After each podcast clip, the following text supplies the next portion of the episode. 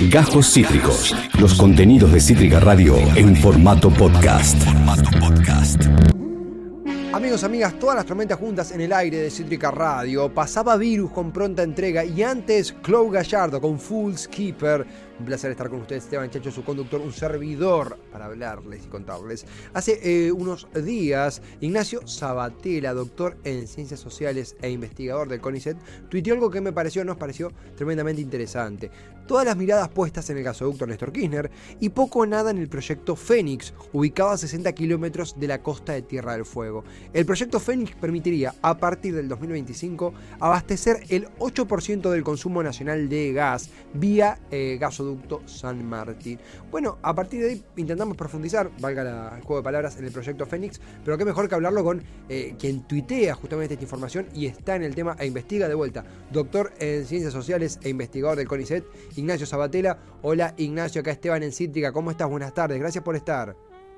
Hola, ¿qué tal Esteban? ¿Cómo estás? Un gusto estar con ustedes esta tarde. Es un placer, Ignacio. Te pregunto, eh, eh, eh, como, como, alguien también que está en las ciencias sociales, y me parece algo recontra piola para, para expandir el ámbito, porque noto que hay un interés cada vez mayor de las de quienes hacen en las ciencias sociales, en la política energética, en los recursos, digo, más allá de los de, la ecología, biología, los científicos de, laboratorio, las las ciencias sociales tienen algo que decir al respecto, ¿no? Me parece. Sí, es muy interesante lo que decís, eh, porque evidentemente estamos hablando de temas que son eh, multidisciplinarios o, transdisciplinarios, eh, si se quiere, involucran a, muchas disciplinas. Obviamente cuando uno piensa en petróleo y gas, lo primero que se le viene a la mente es un geólogo, un ingeniero, pero lo cierto es que también cuando hablamos de explotación de recursos naturales, tenemos que hablar mucho de sociedad, los impactos sociales, los impactos ambientales, por supuesto, y también lo que habitualmente se llama la gobernanza de los recursos naturales, y ahí es donde por ahí entra la, ciencia política y otras eh, disciplinas de las ciencias sociales, que tiene que ver, eh, bueno, en mi caso, con estudiar mucho eh, qué pasa alrededor del mundo, comparaciones entre países, entre regiones, y ahí, bueno, hay mucho por decir desde las ciencias sociales, como decís vos.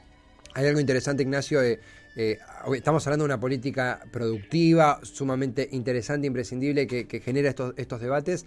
Eh, parto del tuit porque justamente es un poco el disparador de, todo. Justamente que vos hablas de por ahí una, una una mirada que se pone, entendiblemente, sobre el gasoducto Néstor Kirchner, pero que por algún motivo no tiene el mismo peso para con el proyecto Fénix. De hecho, hay una consulta pública que hasta mañana está abierta, eh, eh, auspiciada por supuesto por el Estado.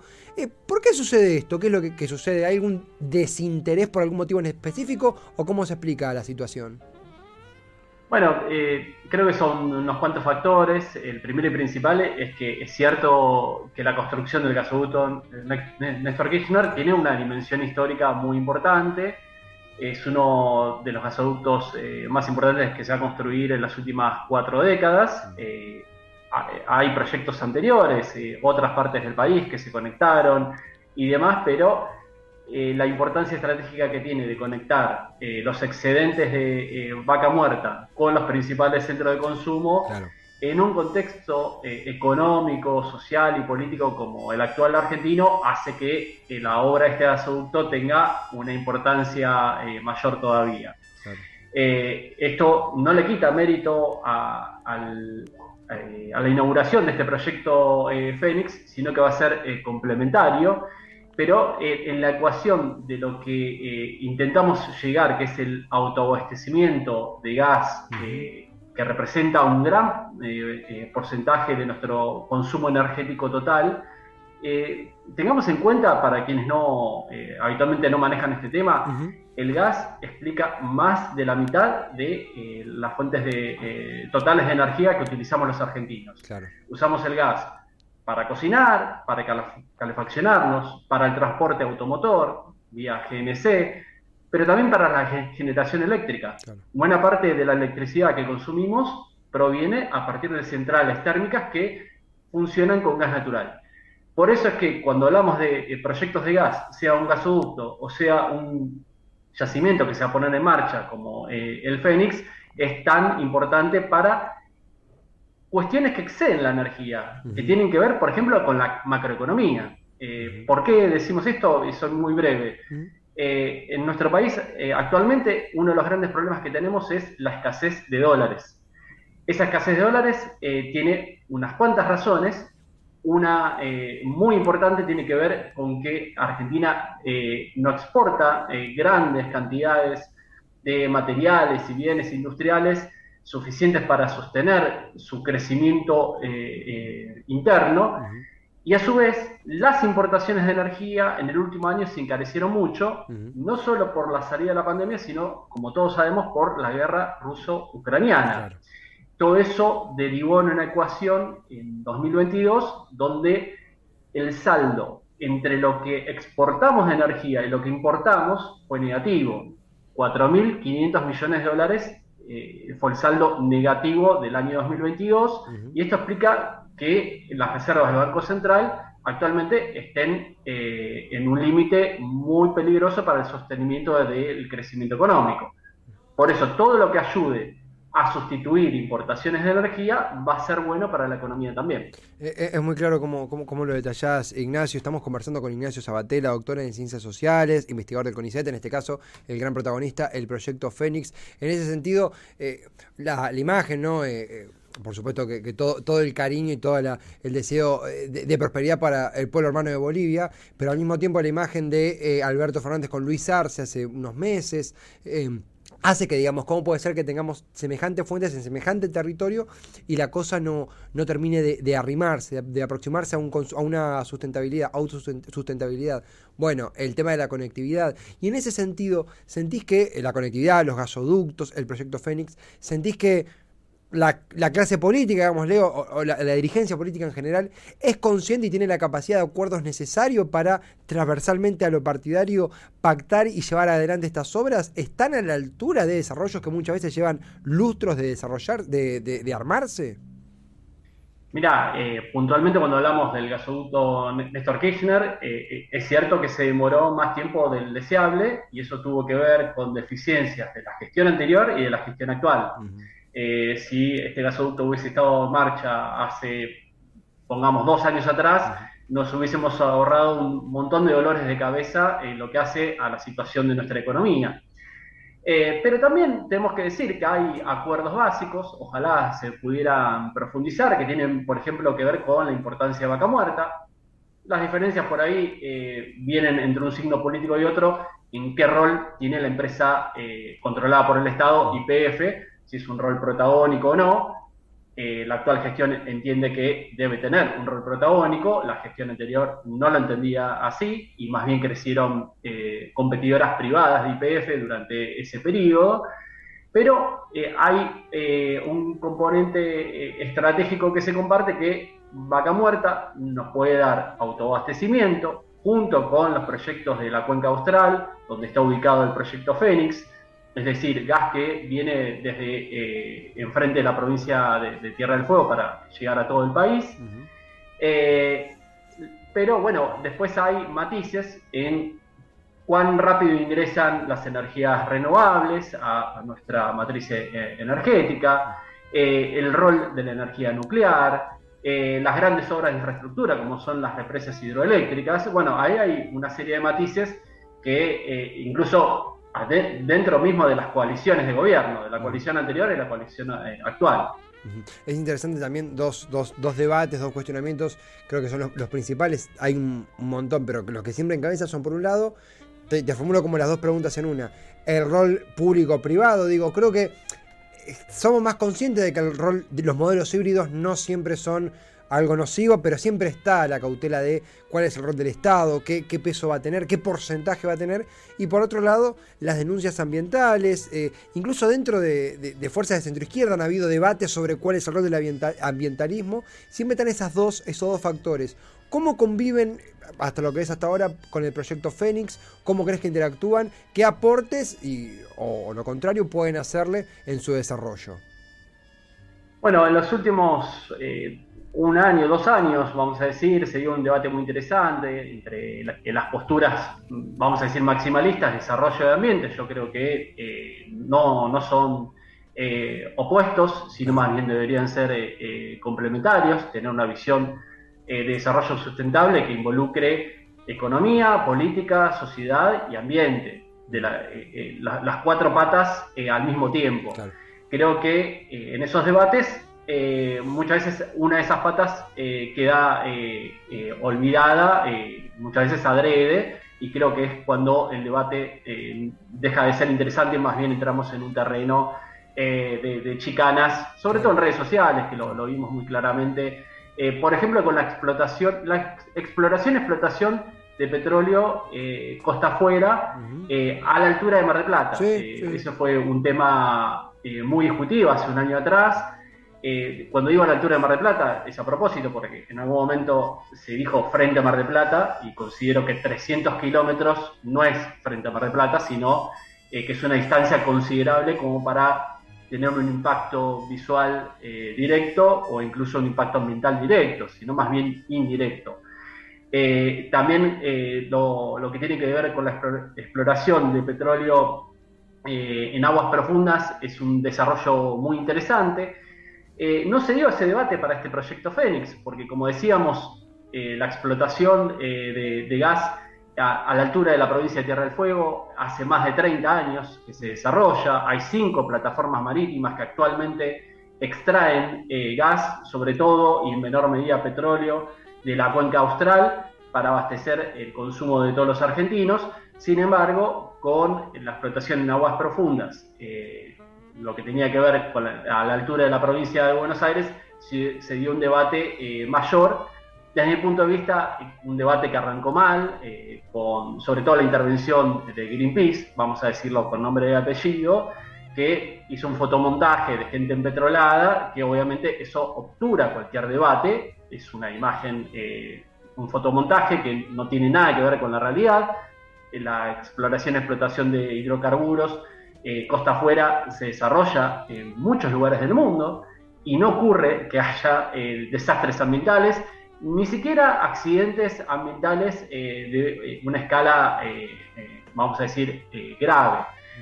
Ocurre que se desarrollan los hidrocarburos en el mar, en Brasil, en Noruega, en Estados Unidos, en México.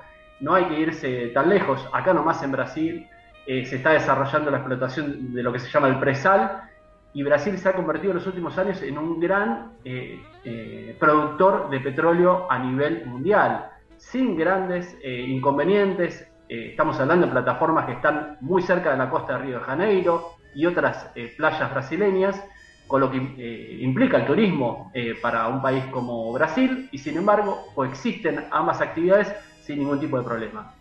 entonces, en este tipo de debates desarrolladamente hay que ser eh, cuidadosos, poner toda la información sobre la mesa. Me parece eh, excelente que haya eh, gente preocupada por el tema, que se nucleen organizaciones, pero es necesario también informarse bien de cada proyecto para poder eh, opinar con propiedad.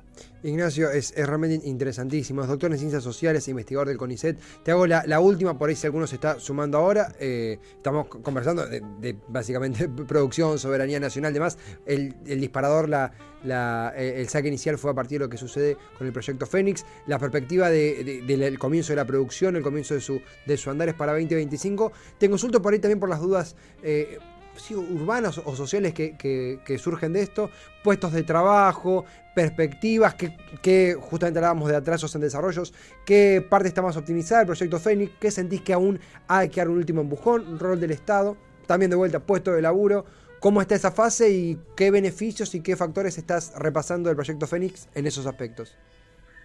Bueno, lo que, Queda complementar del proyecto Fénix, que va a ser un proyecto operado por la empresa Total Austral, que es una empresa francesa, en sociedad con Wintershall, que es una empresa alemana, y la empresa Pan American Energy, que tiene capitales nacionales, capitales chinos y capitales eh, británicos. Es decir, en este proyecto puntual no está involucrado IPF, eh, como si está involucrado IPF en lo que tiene que ver con la exploración de petróleo eh, a, la altura de la provincia de Buenos Aires, donde eh, IPF es socia, eh, por ejemplo, de, la, de la Noruega ex Equinor. Equinor, Equinor. Shell y otras grandes empresas internacionales, donde bueno, el rol de la empresa pública va a estar ahí presente.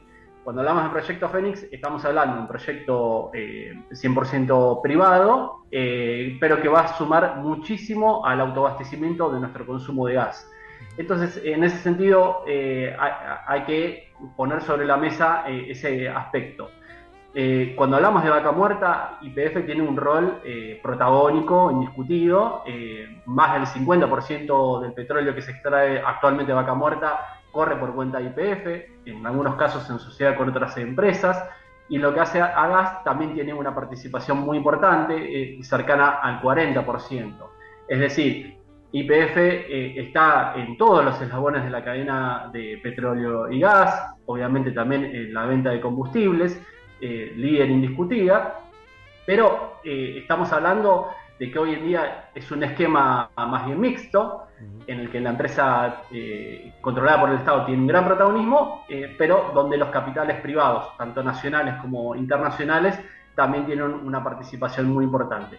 Es decir, un esquema eh, mixto, muy distinto al previo de las privatizaciones de la década del 90, donde el, el, Estado prácticamente tenía eh, una participación mayoritaria eh, en todos los ámbitos y la presencia de capitales privados era muchísimo menor.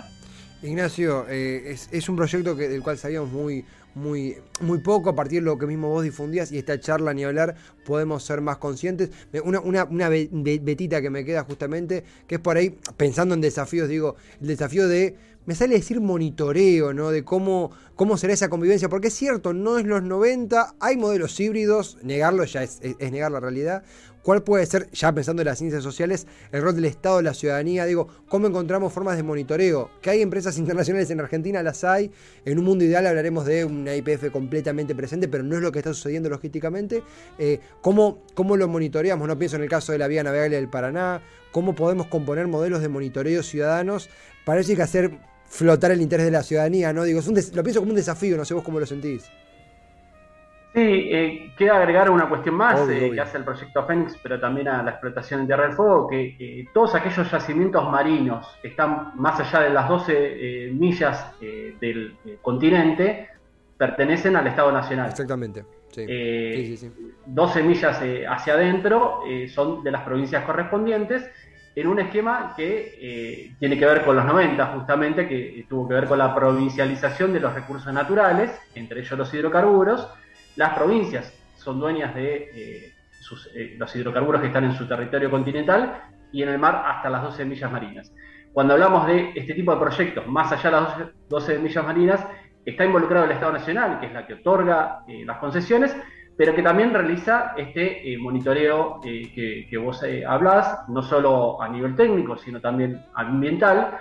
Y en este caso, la que se está involucrando es, no solo la Secretaría de Energía, sino también el Ministerio de Ambiente. Esta consulta pública que se realiza hasta mañana, hay un montón de información en la, en la página de la consulta pública, un montón de información técnica, ambiental, muy interesante para aquel que le interese profundizar. Eh, donde la ciudadanía puede no solo informarse, sino también hacer comentarios, preguntas. Y me parece que esos mecanismos eh, son eh, muy útiles, si bien no son vinculantes, disipa cualquier tipo de duda. Ahora, claro está, hay muchos que igualmente se van a oponer a este tipo de proyectos, pero como decíamos, con la información sobre la mesa. Preguntemos, preguntemos y preguntemos porque realmente la página de la consulta es sumamente interesante, permite crearse un usuario y preguntar abiertamente. Aprovechemos porque es el gran debate del futuro y del presente, la energía, la soberanía, estos debates tan interesantes que acarrea y tan necesarios de, visualizar. Eh, Ignacio, primero, gracias por, por el tiempo, por la claridad, por comparte con la charla y que sea la primera de muchas porque es un tema que nos súper interesa y poder conversarlo al aire es un golazo. Así que gracias en serio y muy buena semana. Igualmente para ustedes y muchas gracias. Hasta pronto, gracias a él. Ignacio Sabatella es doctor en ciencias sociales, es investigador del CONICET, eh, entre gasoducto Néstor Kirchner. Eh, hemos hablado también de eh, los nuevos roles y las nuevas composiciones de las sociedades y, entidades que se encargan de la, administración de recursos. Por supuesto que el protagonista del proyecto Fénix, yo no lo conocía hasta que vi su tweet. nos encanta, nunca mejor dicho, empaparnos de, estos temas. ya hemos cariñosamente, eh, molestado mucho, cariñosamente dicho, con el gasoducto Néstor Kirchner el año pasado y lo seguiremos haciendo. Ni hablar la, la, hidrovía, que, es el gran éxito de Cítrica Radio. La, la hidrovía, número uno. Acabas de escuchar Cajos Cítricos. Encontrá los contenidos de Cítrica Radio en formato podcast en Spotify, YouTube o en nuestra página web.